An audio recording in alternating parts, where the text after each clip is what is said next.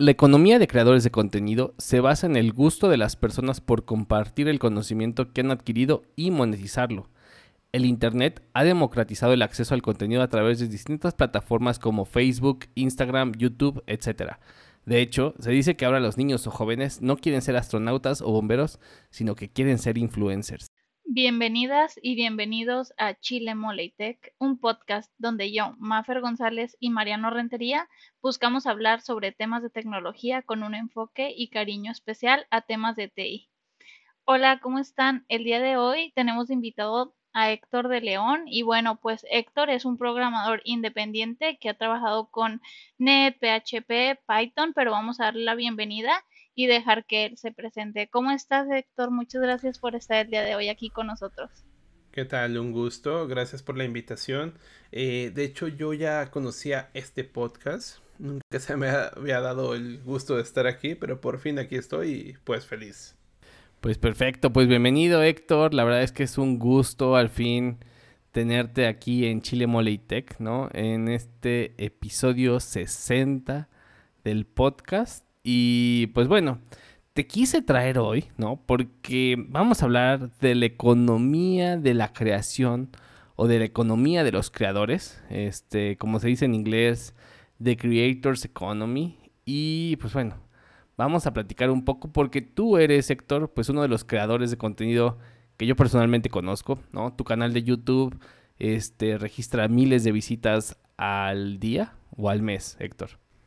No, no, no, al día. al día. Al día, al día. Entonces, pues bueno. Este, como dice Héctor, no, no, no, tranquilo, yo miles de visitas al día y antes de entrar a hablar de la economía de la creación, ¿no? Y del trabajo de Héctor, pues le traemos como siempre, vamos a poner la mesa en este podcast trayendo algunos datos. Eh, y es que más de 50 millones de personas alrededor del mundo se consideran creadores. La mayoría son de la generación Z y de la generación de los millennials, los cuales se han dedicado a estar creando contenido de forma bastante agresiva en las plataformas. Hoy el contenido es creado desde plataformas como Clubhouse o Twitter, incluso en grupos cerrados como Discord, Reddit o Slack, y a los lugares más famosos, ¿no? De los creadores de contenido como TikTok, Instagram, YouTube, etcétera, ¿no? Eh, se dice que los tipos de creadores se dividen en dos tipos, los profesionales y los amateurs. Los profesionales, que significan que están haciendo contenido de tiempo completo, son alrededor de más o menos 2 millones de personas. En YouTube hay 31 millones de canales de YouTube con más o menos un millón de creadores que tienen más de 10 mil suscriptores. En Instagram hay un billón de cuentas de Instagram que tienen más de 500 mil a 100 mil followers, ¿no? Y aquí traemos el caso incluso que conmocionó a México de una influencer famosa de Instagram que fue esposa de un gobernador electo. Y bueno, en Twitch también hay este, 3 millones de streamers en Twitch y entre otros, ¿no? Los creadores amateur o individuales son alrededor de 46.7 millones. Y estos, ¿por qué son creadores amateur o individuales? Es porque lo hacen como de tiempo part-time, ¿no? Como de tiempo medio, o sea, de ratos libres. Y hay más de 31 millones de canales, los cuales más o menos 12 millones tienen entre 100 y 10 mil suscriptores. Creo que aquí es donde tú cabes un poquito, Héctor. Ahorita nos platicas. Y bueno, en Instagram tenemos bastantes canales, Twitch, etcétera, ¿no? Son las plataformas que más usan. No sé tú qué datos traigas, Maffer. Muy bien, sí, gracias Mariano. Y bueno, yo estaba revisando por ahí entre los datos y es que veía que según una encuesta de la empresa de Harris Pool que cubre operaciones en Estados Unidos, Gran Bretaña y China, pues el 29% de los niños de entre 8 y 12 años quiere ser un youtuber que me parece como súper alarmante, la verdad. No tengo nada en contra de ti, ni nada en contra de los youtubers, pero es que esto es tres veces más de los que quieren ser astronautas, entonces ya no es como que, justo como platicábamos al inicio, pues ya los niños no quieren tener otra carrera, sino ser pues youtubers o influencers, ¿no? Y bueno, también con base a algunos resultados que se han hecho en algunas empresas, entre ellas Morning Consult, el 72% de la generación Z y los millennials siguen a influencers y los adolescentes son más propensos a seguir a muchos.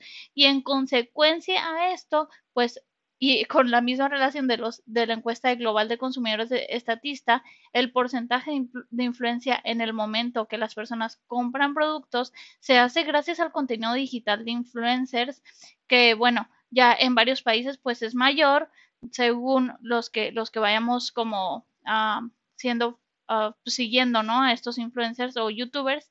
Y bueno, es que en general, es decir, que las personas encuestadas, el 40% de las personas de Brasil compran como consecuencia de las recomendaciones de influencers. Por ejemplo, si Héctor ahorita viene y nos dice que compremos unas papitas en no sé dónde, vamos a ir a comprarlas o una cheve, no sé, algo que se nos antoje, pero sí, pues. Una cerveza. Héctor es el señor de las cervezas y Sí, el de señor hecho- de Y ahí los perros, la, dice, ¿no, la Héctor? influencia. De hecho, sí es cierto. Yo, yo no me considero influencer, pero sí me considero un influencer. Es muy raro. pero sí es cierto eso, ¿eh? O sea, mucho lo estamos viendo ahorita con la situación que pasó con un estado del, del país de México, de un gobernador que ganó gracias a los likes. Yo creo que es algo mm, que hay que tomar en cuenta. Porque ya no es el influencer que te dice qué juego es bueno. Ya no, ya no es el influencer que te dice qué cerveza es buena, sino que es el influencer que te dice por quién votar. Y eso está medio de cuidado. O sea, a mí se me Y hace- además por quién, por quién votar en plena veda electoral, ¿no? Pero bueno, para seguir un poquito más con los datos y ya pasarnos a temas más profundos y en la plática con Héctor, pues ah, Facebook hasta ahorita se ha negado a proporcionar cifras precisas sobre cuántos son los creadores que están ganando mensualidades. Pero desde 2019 a 2020 la cantidad de creadores de contenido que ganan el equivalente a 10 mil pesos por mes creció en un 88% y los creadores que ganan mil por mes crecieron un 94% en Facebook según la compañía. O sea que al parecer esto es un negociazo. ¿Tú qué piensas, Mariano? De hecho, justo leía algo similar referente a YouTube. YouTube me parece que a partir del año pasado dio a conocer el, el tamaño de sus ganancias y entonces YouTube se dice, ¿no? ¿A quién se debe? ¿Se debe a los patrocinadores o se debe a los creadores?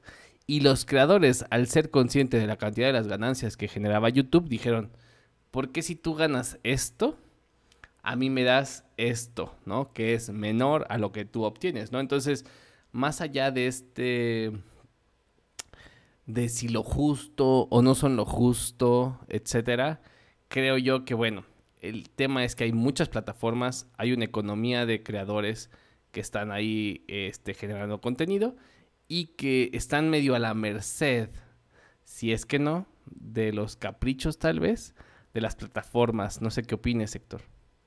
De hecho, has hablado de un punto crítico. Ahorita hay una quema de brujas en YouTube. Sí. Hay una quema de brujas, me refiero a que hay una quema de todas esas cuentas falsas. Fíjate, uno como creador a veces se va mucho por los suscriptores, pero eso ya no sirve. Tú que tengas 100 mil, 200 mil suscriptores no, no sirve. Sirve más que tú realmente en el momento estés pegando o que tus videos son muy solicitados. El algoritmo de YouTube es muy complejo de entender. De hecho, hasta ahora nadie lo ha podido entender porque es caótico. Pero es interesante eso de la- las cifras que hablan de 10 mil pesos al mes, si son realistas, por lo menos en YouTube. Yo, yo, a mí nunca me preguntan cuánto gano en YouTube. Yo no tengo problema por decir cuánto gano en YouTube. Yo en YouTube gano regularmente de 12 mil a 15 mil pesos mexicanos al mes. De puro YouTube. O sea, sin hacer nada de patrocinios, nada de fuera de eso. Esto va a partir de lo que es la publicidad y va a partir de un esquema que tiene YouTube de miembros. Los miembros son personas que dicen, ¿sabes qué? Yo quiero darte un dólar al mes, dos dólares al mes, cinco dólares al mes, que es mi cuota más alta. Y yo tengo cerca de 200 miembros en mi canal. Obviamente muchos de medio dólar. Y a lo que voy es que a final de cuentas el medio dólar a mí no me llega el medio dólar. YouTube se queda con el 30%. Es la cuota que maneja. ese 30% para mí me parece mucho porque a final de cuentas uno es el que se está esforzando, es el que está creando, el que se está desvelando. Y, fíjate, a mí yo los 12 mil, 15 mil pesos al mes, eh, para mí no es como una cantidad mmm, que yo viva de eso, ¿no? Sino que para mí es para mantener a mis perros, que yo tengo perros de la calle, de ahí mantengo mis perros y me va bien, ¿no? O sea, digo, de ahí mantengo los perros, pues, no les voy a dar fuche esos 15 mil pesos que llegan. Pero yo conozco personas que ganan 50 mil pesos al mes, 70 mil pesos al mes. Y a final de cuentas, es mucho trabajo. Es un trabajo. O sea, ya cuando ganas esas cantidades, es un trabajo extra. A lo que voy es que ese trabajo extra, a final de cuentas, tienes dos cosas. Lo que te quita YouTube y lo que te quita los impuestos. Porque hay otro tema. Cuando empiezas a ganar esa cantidad de dinero, te va a llegar Hacienda, dependiendo de tu país, y te va a quitar los impuestos. Hay, hay que tener claro eso. Los impuestos van desde el 15 hasta el 30% de lo que estás ganando en Internet. Mm, sobre todo aquí en México, ¿no? Pero fíjate que muchos chavitos están ahorita orientados a querer ganar, a querer trabajar de youtubers porque ven una realidad ficticia en YouTube. Ven lo bonito. Tú cuando ves una red social, ves solamente lo bonito. En una red social no vas a mostrar lo feo. No te vas a mostrar cuando estás todo cansado, tirado. Vas a mostrar solamente cuando estás todo activo y trabajando. Entonces, es una visualización falsa de lo que eres, es una punta de iceberg. Y eso es lo que los chavitos no entienden. Y hay otra cosa, hay distintos tipos de canales. Hay canales que son educativos, de aprendizaje. Hay un canal muy bueno que se llama La Capital que te enseña a cocinar. Hay un canal muy bueno que yo sigo personalmente que se llama eh, Vicky, en la cocina, Vicky, Vicky Cocina, se llama, creo que se llama así. Pero te enseña a cocinar pasteles. Yo lo sigo porque me quise enseñar a cocinar. A lo que voy es que hay aprendizaje. Pero, ¿cuáles son los canales que están encima de todo esto? Son canales de entretenimiento absurdo y morboso. Y son los que se llevan miles de millones. O sea, se llevan cantidades exorbitantes. Y es un contenido, pues, amarillista y morboso. No necesariamente todo, pero la mayoría sí. Y eso a mí lo que me preocupa, porque esto es mucho poder. Lo vimos ahorita con el tema de Coca-Cola y con Cristiano, Ronaldo, creo que se llama, yo no soy muy seguidor del fútbol, pero ¿qué pasa cuando quita las Coca-Colas? O sea, el hecho de que un sujeto quite las Coca-Colas de donde está sentado ocasiona una caída en la bolsa, eso es preocupante. Para mí es preocupante. El hecho que un tipo tuitee sobre los bitcoins en falso y que se caiga el bitcoin, eso es preocupante. Entonces, este tema de los influencers está cayendo a ese tema de que rápidamente algo se puede ir para abajo o para arriba porque alguien textea. Y eso a mí se me preocupa. Eso se me hace complejo. Y es que además de eso, Héctor, a mí, bueno, yo creo un poco de contenido en, en Instagram y el tema del algoritmo es algo como bien complicado y supongo que pues es igual en YouTube, ¿no? Justo como lo decías. Entonces, el estar dependiendo de un algoritmo que un día te va a favorecer y al otro día ya no, o que vas a desaparecer de la vista de los que te seguían, a mí sí se me hace como un tema súper complicado. De hecho, hace poquito, bueno, yo sigo a un cuate que es de marketing que se llama John, Juan Boluda o Joan Boluda. Y él decía, es que estar en YouTube creando contenido ya no es redituable porque es un trabajo de tiempo completo y cada vez es más complicado monetizar por el tema de los algoritmos. Y lo que él recomendaba que justo lo platicaba yo con Mariano, pues es que en lugar de estar en YouTube, hagas tu propia plataforma y ahí mandes a la gente. O sea, que las redes sociales como YouTube, Instagram, todas estas sean el canal hacia, tu propia plataforma, que ahí tengas los views y los leads, por así decirlo, si estás vendiendo algo, pero es como la quizás la mejor manera, ¿no? A donde nos pudiéramos dirigir. De hecho, es el punto, conocer el veneno, ¿no? Conocer el demonio. Tú tienes que conocer el demonio para saber cómo puedes utilizarlo. No digo que YouTube sea malo, no digo que Instagram sea malo, TikTok, Twitter. De hecho, a mí me ha servido bastante Twitter. Yo he hecho negocios por Twitter.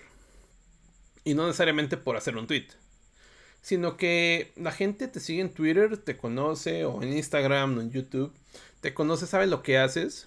Y puede conocer qué es lo que estás haciendo. Y si eso que, haciendo, que estás haciendo le sirve, puede comprarte. Yo me dedico a hacer software a la medida. Bueno, no, no digo, software propio, software a la medida no, olviden eso.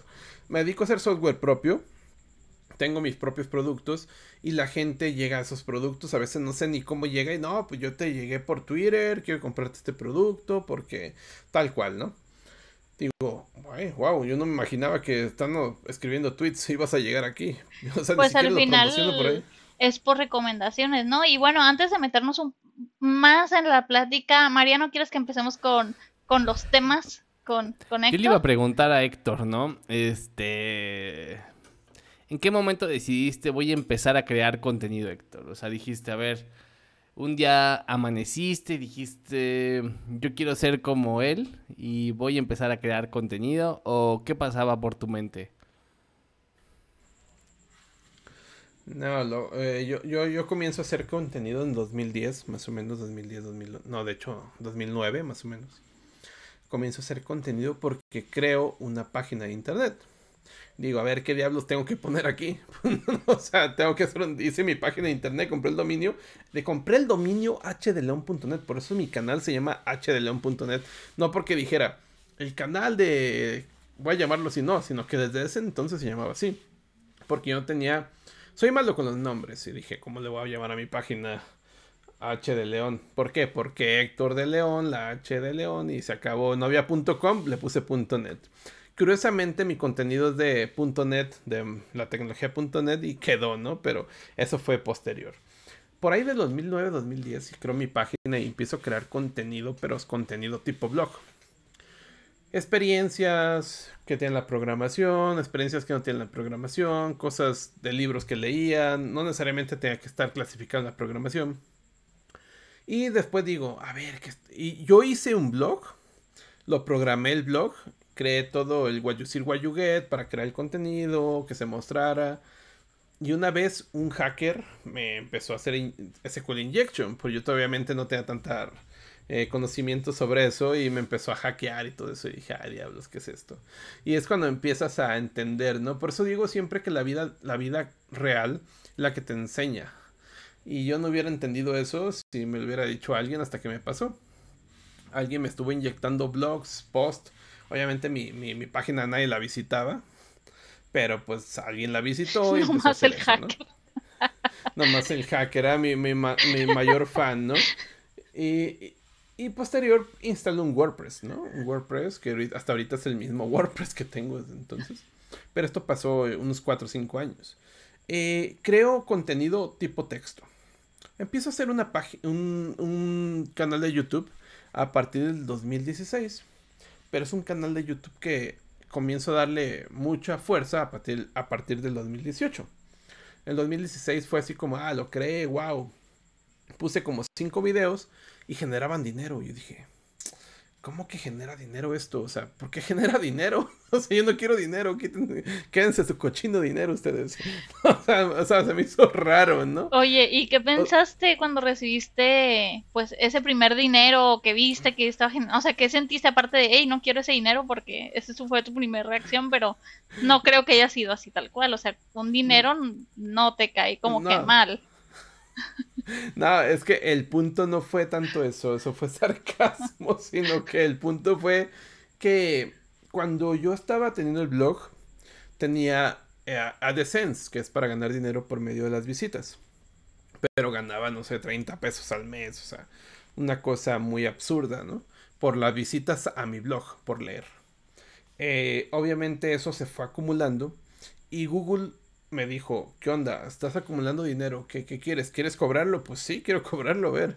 Y me tuvieron que hacer un envío a mi casa física de una carta y en esa carta te llegaba un código y ese código te das que meterlo, o sea, como para ellos comprobar que tu domicilio era, era real, tú eres una persona real y ese te llega la carta a tu casa, la metes y ya puedes cobrar ya.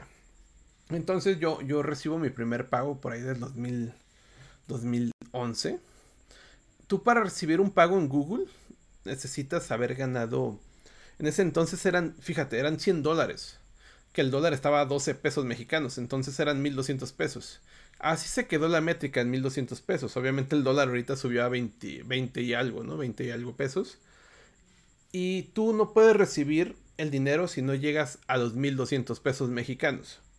Cuando llegas a los 1200 mexicanos, 1200 pesos mexicanos tú puedes cobrarlo y te llega tu dinero a tu cuenta. Así, rapidísimo. El día 22 del mes te llega el dinero. Entonces yo cuando me llegó el dinero dije, wow, es mucho dinero. Pero obviamente yo no, no sabía que se podía ganar por eso. Posterior, cuando tengo el canal de YouTube, 2016, empiezo a recibir dinero por YouTube. Digo, a ver, ¿por qué? Y se empieza a acumular también a esa misma cuenta de AdSense. La cuenta de AdSense es la de Google, liga todo, lo unifica. Y recibo de repente cada hora, seis meses, 1200 pesos. Digo, pues a mí yo no le voy a dar fuche esos 1200, digo, por crear contenido. Pero fíjate, yo nunca hice el contenido para ganar dinero. Yo hice el contenido te nace, dices, a ver, yo me enfrenté a estas problemáticas, yo me enfrenté con estas cuestiones, esas cuestiones cuando yo estaba trabajando no, existían en internet. Para mí era un diario propio, para mí era mi propio diario y yo iba a ese blog para decir, ay, aquí la cagué, deja ver cómo lo hice. Y iba a ese blog para eso. YouTube también fue para mí eso, crear esos tipos de videos para decir, y sí, hasta entonces ahorita, yo sigo viendo mis videos de YouTube para recordar cosas. Son como unos notas, son como escribir notas, ¿no? Obviamente en YouTube ahorita gano mucho más que eso, pero el punto, la inspiración fue más que nada, si a mí me sirvió, le puede servir a otro. Ese era el punto. El dinero llegó solo. Oye Héctor, y a todo esto, ¿qué tan fácil es crear contenido? O sea, si es algo así que se te ocurre de la cada semana, etcétera, o, es muy difícil empezar a trabajar en esto, Héctor? ¿Qué opinas? Eh, fíjate, aquí hay dos cosas. Hay creadores de contenidos. Es que si tú quieres crear contenido para ganar mucho dinero, tienes que entender cómo funciona donde estás generando el dinero. Ya sea Instagram, ya sea YouTube, ya sea cualquier plataforma. Eh, el crear el contenido no es difícil el crear el contenido para que tú ganes dinero, eso es lo difícil, porque es caótico. Tú puedes decir, este contenido sí va a pegar, este me va a dar mucho dinero, este va a ser indexado, este va a ser, eh, va a estar en todas partes, va a ser viral, y resulta que no. Y eso sí te da para abajo. Ahora, si tú quieres crear contenido sin olvidar, o sea, ignorando el dinero que te puede generar, es muy fácil eh, crearlo, porque tú en tu experiencia diaria si tú tienes experiencia trabajando, programando, creando software, todos los días te vas a enfrentar a cuestiones nuevas, eso lo puedes escribir, lo puedes grabar y eso le va a servir a alguien. Eso es el punto. Si eso le puede servir a alguien, eso es muy fácil. Si quieres crear dinero con eso, eso es difícil. Porque regularmente cuando tú subes un contenido, por ejemplo, en YouTube, que tenga código fuente, YouTube te va a ir, te va a dar para abajo. O sea, YouTube no te va a apoyar. De hecho, ahorita estaba hablando, ah, estaba viendo un live de eso, de sobre esa cuestión exactamente, con un chico que tiene un canal llamado Hola Mundo, que le preguntaban, ¿por qué ya no creas contenido de código? Y él dijo lo mismo, creo contenido de código y YouTube no me lo indexa. ¿Para qué creo contenido de código?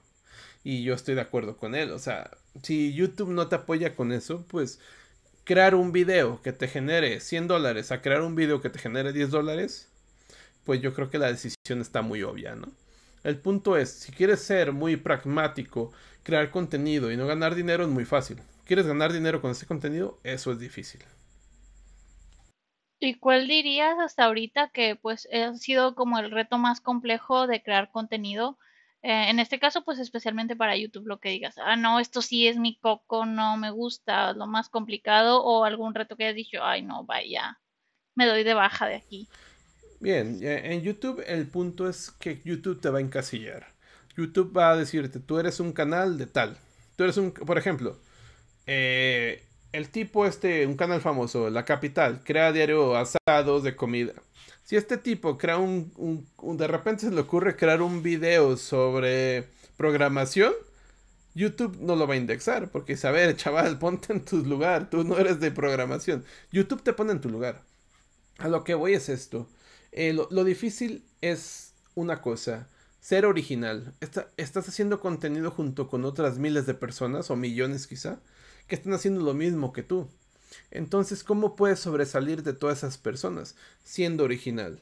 Otra cosa, tienes un factor en contra que es el buscador. El buscador es las personas que lo que están buscando. A final de cuentas, para una persona, para que llegue a tu video es porque va a buscar. Va a buscar y le van a sugerir. Si la persona llega a YouTube y dice, buscar contenido de, no sé, programar en tal cosa, y tu video es el único de esa cosa, le va a salir. Pero ¿cuántas personas van a buscar esa cosa? Entonces el punto es ser original. Lo que yo he visto muchos creadores de contenido que se basan es ser originales, pero ser muy, muy generales. Hacer contenido del que van a buscar la mayoría de personas, no algo en específico, sino la mayoría. Ese es el mayor reto. A lo que voy es que mi, mi punto muy personal, yo creo que el contenido gratuito en YouTube porque al final la persona que te ve es gratuito. Eh, creo que tiene, puedes hacer algo avanzado, algo curioso, algo que pueda adentrarlos a temas que regularmente no van a encontrar en internet. Y mi objetivo es ese, darles un tema que sea muy difícil de entender, quizá leyéndolo, pero en un video lo pueden entender y digan, ah, este tipo me lo explicó muy bien y me lo explico con cerveza. De hecho, mi, mi, canal casi siempre lo explico con cervezas y, y creo que por ahí va mi, mi entorno. Lo, lo, difícil es eso, ser original y picarle al algoritmo. Eso es lo difícil. Oye, Héctor, ¿y por qué crees que muchos fracasan creando contenido en YouTube, intentándolo monetizar, etcétera? O sea, hay ciertos canales, por ejemplo, que parece que le echan muchas ganas, que crean demasiado contenido y parece que no están monetizando, pues en este caso, su pasión, ¿no? Y no sé si eso es deprimente o es, o es normal, Héctor. ¿Tú qué opinas? No, fíjate, antes del 2020 era un mundo. Después del 2020 es otro mundo. En cuanto a tecnología, en cuanto a Internet. ¿Por qué? A partir de la pandemia todos nos encerramos, estuvimos viendo Internet, estuvimos viendo contenido. Entonces, ¿qué es lo que pasó? Que no sé, tú te fijaste, tú estoy de acuerdo, estoy, estoy seguro que tú te diste cuenta que hubo un gran aumento de canales de YouTube, por ejemplo. Por ejemplo, el mío que no le he aumentado nada, ¿no? Sí, sí, no. no, no, claro, pero tú sigues vivo. Pero ¿cuántos de esos canales de YouTube siguen vivos? Casi ninguno. ¿Por qué? Porque dijeron, ay, estoy encerrado, de que tengo que hacer algo, ¿no? Deja un canal de YouTube. El punto e, es ese, ¿no? Haces tu canal y piensas que es fácil, piensas que nada más es no sé, prender la cámara o no prenderla, grabar. Después te das cuenta que no solamente es eso, te das cuenta que hay que darle calidad, hay que darle un objetivo, hay que darle un valor, hay que darle una miniatura, porque si no pones tu miniatura llamativa, YouTube no te va a poner. Hay que darle un título, un, buen título, eso importa bastante. Hay que relacionarte, hay que hacer networking con canales de YouTube también informa. O sea, te ayuda bastante. O sea, conocer otros canales de YouTube, relacionarte con ellos. Porque YouTube es tan canijo que te va a relacionar. O sea, va a decir, ah, este tipo estuvo acá, también este video. Y, mira, acá hay otro tipo, acá hay otro video, video de este tipo a la derecha. Mira, puedes verlo acá. Ese es el punto, también es, lo, que, lo que importa. Pero lo que yo creo que muchas personas no, no se, se queman o se van para atrás es que quieren vivir de esto dicen, yo quiero ser un rockstar, yo quiero ser un... Quiero vivir de YouTube. No, loco, no vas a vivir de YouTube. A menos que seas un canal muy grande. Eh, a lo que voy, YouTube tienes que agarrarlo como un complemento. Te puede dar ganancias en promedio. Yo tengo ahorita 50 mil suscriptores. No importa mucho los suscriptores, más bien las vistas. Vistas tengo entre 20 mil, 30 mil. Bueno, por día tengo como 15 mil, 20 mil vistas eso te va a generar más o menos los 12 mil, 15 mil pesos mensuales, que en dólares son 750 dólares más o menos. ¿Eso te puede ayudar a vivir? No sé. Si vives en un rancho en la orilla, un pueblo, a lo mejor sí. Pero no digo que no está mal. O sea, 750 dólares no está mal. No, no te vas a quejar por eso. Ahora, ¿quieres ganar más de eso? Duplica lo que yo estoy haciendo. Duplícalo a 30 mil te va a dar quizá 15, te va a dar quizá 1500 dólares. ¿Puedes vivir? A lo mejor sí. O ya son 30 mil pesos mexicanos. El punto es ese. Es justo lo que yo, lo que platicábamos ahorita, ¿no? Que al final YouTube es un monstruo y pues si quieres ganar más, vas a tener que hacer más y estar más ahí y creando más y haciendo el doble. de lo que tú haces, ¿no? O el triple. Y, qué, qué, bueno que mencionas eso, porque eso lo he visto en muchos creadores de contenido que se sienten, lo sienten como un patrón. Y YouTube no lo hace eh, aleatoriamente, lo hace porque quiere sentirse un patrón, quiere sentirse tu jefe, quiere sentirse que te está arriando. Y muchos dicen, tengo que trabajar. Y yo he visto videos de creadores de contenido que están un nivel más arriba. Hablamos de millones de suscriptores que se rinden. dices, ¿cómo te rindes tú, loco? O sea, un creador de contenido que tiene un millón de suscriptores está rindiendo. Pues resulta que sus vistas están yendo para abajo y es hasta un problema mental. Te llega la ansiedad o depresión. Y eso es complejo. O sea, es complejo. Porque es como una plataforma me lleva a eso.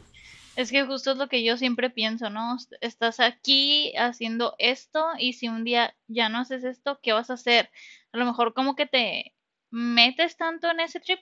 o sea, por ejemplo, tú sabes hacer algo como de contenido, como conocimiento, estás monetizando tu conocimiento y está bien. Y si un día no existe YouTube o se muere YouTube, tú vas a poder seguir siendo Héctor de León, el que hace software. Punto. Pero si yo hago chismes y ya no hay mañana una plataforma de chismes o ahí les vengo y les cuento que me peleé con mi novio o no sé qué o estoy embarazada o todos esos videos que en realidad son muy vacíos. Mariano. ¿Qué, ¿Qué, vas a hacer mañana, no. O sea, cuando dices, no, pues ya se deprimió, ya le dio una crisis porque ya no tiene vistas, ya se salió. No, y eso, y el, problema es que eso es lo que más ve la gente, ese es el problema, ¿no? O sea, yo te estoy hablando desde un área, a mí educativamente me va a ver puro programador. Estoy hablando de un porcentaje mínimo, pero eso de los chismes lo va a ver el porcentaje máximo. De hecho, hasta uno termina viendo esos videos porque te salen, o sea, te lo sugiere YouTube y dices, a ver, ¿cómo que está embarazada? Sí, ¿cómo es posible que yo esté embarazada? o sea, ¿qué, ¿qué le está pasando al mundo? Ayúdenos a alguien. Oye, perdóname, pero cuando yo conocí YouTube, yo conocí a Yuya, fue la primera que yo vi, y el otro día que vi que estaba embarazada, yo lloré. O sea, lloré, se me calentó la matriz, ya quise tener hijos, ya estaba súper emocionada. y. Pero, pero qué, qué, bueno que. Qué bueno que tomaron ese tema porque YouTube es el medio, no es el fin, no es el destino. YouTube es un medio para llegar a otro destino. Es decir, tú puedes darte a conocer por ahí, pero tienes que tener un plan. Si tú vendes, no sé, vendes, eres carpintero, vendes roperos, pues darte a conocer por ahí. Vendes, no sé, por ejemplo, yo software me doy a conocer por ahí. O sea, ese es el medio. El punto es que a final de cuentas, si es este, el YouTube o cualquier red social, tiene que ser el medio para llegar a un destino. Por ejemplo, estaba un chico, un chico, no, no tan chico, tiene el doble de mi edad, yo creo. Un señor que bailaba, se llama el Lobo Vázquez, que empezó a bailar en YouTube y le llegaron contratos, ¿no? Para bailar en comerciales de, de muchas cosas. Y YouTube fue el medio. A final de cuentas, él, si se le acaba su cuenta de YouTube, va a seguir siendo el Lobo Vázquez, el bailador. O sea, ese es el punto de YouTube. Ese es el punto de las redes sociales hacer una esencia que tú usiste. Quitan tu. Porque eso pasa, está pasando ahorita. Que están bloqueando, borrando cuentas. Te pasa y qué vas a hacer después de eso. Pues a la mejor. La persona es la mejor se van a quedar con tu mentalidad. Ah, este tipo es Mariano Rentería. Y lo voy a recordar, lo voy a buscar en Google y me va a salir. El punto es ese, es un medio, no el destino. Y justo, ¿no? ¿Tú qué, qué consejo le darías a alguien que quiere iniciar a crear contenido y quizás, pues, que cuáles son tus mejores tips, las mejores cosas que te han funcionado a ti. Bien, yo creo que tu contenido, cuando empiezas a, crear contenido, tiene que estar clasificado en algo. No puedes ser un misceláneo, no puedes decir, ay, ahorita creo un video de, no sé, cocinando. Y mañana creo un video de arreglando mi carro. Pasado creo un video de otra cosa, ¿no? tienes que clasificar tu contenido en algún rubro. Porque eso no, no, es general de YouTube, sino que es general en cualquier lado. Tienen que encasillarte a final de cuentas. Aunque no quieras, te tienen que encasillar. A mí me han encasillado en programador.net. Yo saco un video de PHP, otra tecnología. YouTube no le gusta. Le gusta que haga videos de .net. A final de cuentas, yo hago videos de todo. Pero uno se da cuenta con las vistas. Un punto es ese, darte cuenta de tu encasillamiento, tu categorización, dónde es donde estás entrando y darle por ahí. Segundo, no pienses que con esto vas a vivir, piénsalo como si quieres hacerlo por dinero, ya vas mal, porque no vas a ganar mucho dinero. Eh, vas a ganar algo, quizás sí, pero ese algo va a ser a partir de uno o dos años. Entonces, si quieres es como una inversión, si quieres invertirlo uno o dos años, adelante. Tienes otro trabajo, pues dale por ahí. O sea, pero esto agárralo como hobby. Es el segundo consejo. No hacerlo por dinero, hacerlo por hobby. Tercero, ser original. Eh, ser tú. No tienes que andar actuando como otra persona, porque va a ser contraproducente. A mí me ha resultado contraproducente ser demasiado vulgar, quizá, algunas cosas. Pero me ha sido a favor también, porque han dicho, ah, es que esta es la persona la que es, la que es en YouTube. Y eso ha ayudado bastante. Que explico las cosas distintas a como las explica un profesor normal. Entonces el punto es aquí es ser original, pero tener tus pautas, de tener tus lineamientos, de no llegar al límite del amarillismo, morbosidad y de falta de respeto.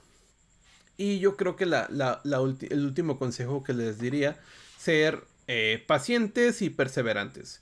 Es decir, hacer contenido, una vez que entras a hacer contenido, no es hacerlo una vez al año. Tienes que hacerlo por lo menos una vez cada dos semanas y tener esa recurrencia en hacerlo. No tiene caso que hagas algo uno o dos veces y después en cinco meses lo hagas. Porque eso no te va a servir de mucho. A menos que tú lo hagas por buena fe, digas, ah, pues hago el contenido y le sirve a alguien y ya y en un año, dos años después hago otro contenido. Eso no te va a servir mucho si quieres hacer un, una, una esencia, una presencia en Internet. Porque hay otra cosa. Puedes ganar dinero, sí, puedes ganar.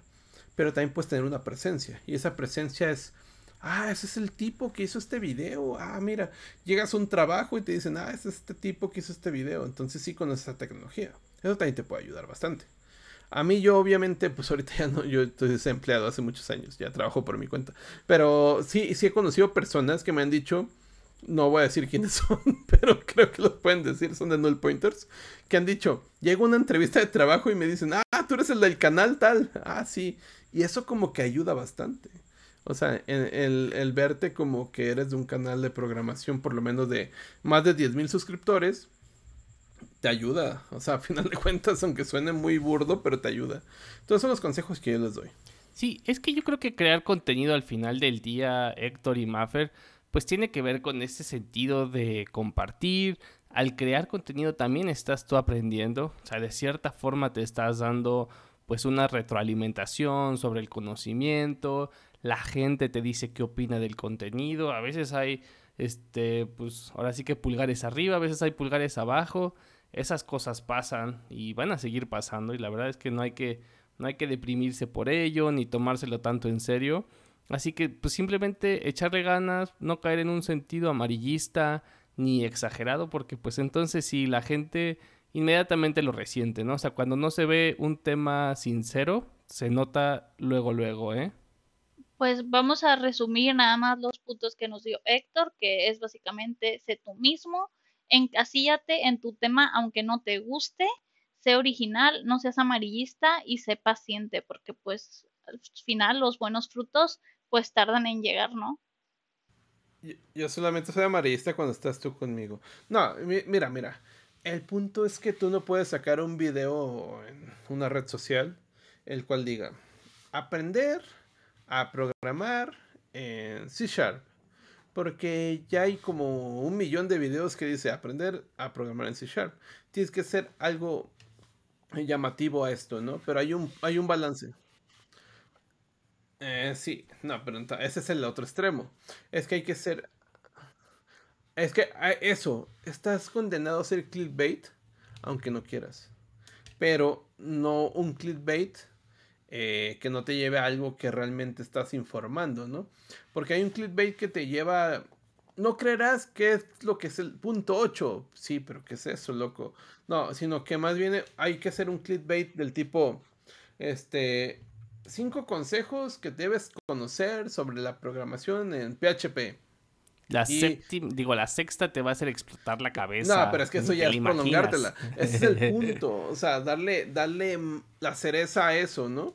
El punto es que si tú no haces eso, tu contenido va a quedar encasillado en todos los demás contenidos que son buenos, tienen calidad, pero que no son vistosos porque el algoritmo es muy, no sé, no puedo decir majaderías aquí, pero es muy canijo.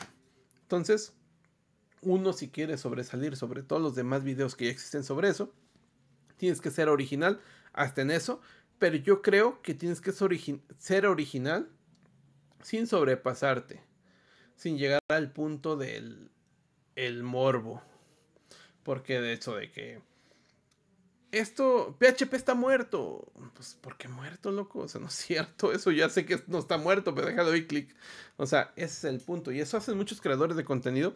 Pero eso, una persona que ya sabe de lo que está tratando la programación, no hay problema. Pero ¿qué pasa con las personas que no saben? Eh, pues les dices, aprende esto y serás millonario en cinco días. o sea, no, no, no, no, pues imagínate, o sea, el mundo, estuviéramos ahorita ya con, viviendo, ahorita tuviéramos mansiones en Júpiter, ¿no? O sea, no. Excelente, Héctor, muchísimas gracias. Oigan, pues ya se nos está acabando el programa, así que vámonos a Tech Twitter. Yo traigo en esta ocasión un tweet de Grady Butch, quien se describe a sí mismo como scientist, storyteller y philosopher, ¿no? Este científico, storyteller o contador de historias y filósofo. Y dice, cada Volvo trae 100 millones de líneas de código con algo así como 10 millones de conditional statements, ¿no? Algo así como de ifs, etcétera, y algo así como 3 millones de funciones, los cuales son invocados en 30 millones de lugares en el código fuente. Y pues habla de esta nueva tendencia de los carros a depender de muchas computadoras. Hablamos de la crisis de semiconductores. La crisis de semiconductores está ligada a la gran cantidad de líneas de código que traen los carros, las computadoras que traen los carros, y conforme los carros se vuelven más inteligentes, ahora los carros se detectan si hay un carro enfrente, si hay un carro al lado, cómo te estacionas, las cámaras, etcétera pues bueno, los carros se vuelven más complejos. Viene el artículo a spectrum.iee.org que les vamos a dejar en las notas del episodio, así que se los recomiendo bastante, muy interesante el artículo sobre cómo están cambiando los automóviles ahora.